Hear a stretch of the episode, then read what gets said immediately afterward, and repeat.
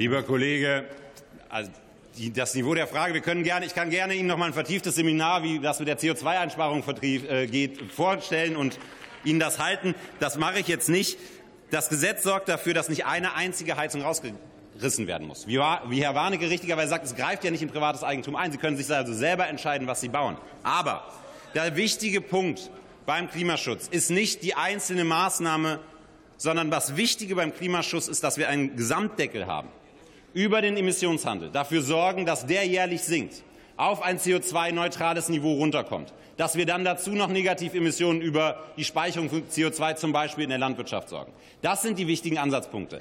Einzelne Detailsteuerung wird Ihnen nichts bringen, weil sie nie besser sein können als Bürger und Markt, weil die gemeinsam dafür sorgen, dass wir Klimaschutz organisieren. Und deswegen sorgt dieses Gesetz an der entscheidenden Stelle dafür, dass wir die Dinge zusammenbringen. Denn es gibt eine Entscheidung, die man dem Staat nicht abnehmen kann wie die Infrastruktur im Staat gebaut wird. Das ist die wichtigste und wesentlichste Aufgabe des Staates. Der Staat muss sagen, wie es funktionieren soll. Und das macht der Staat darüber, dass die Kommune ihre Wärmeplanung vorliegt. Und das ist der Grund, warum auch hiermit CO2 eingespart wird.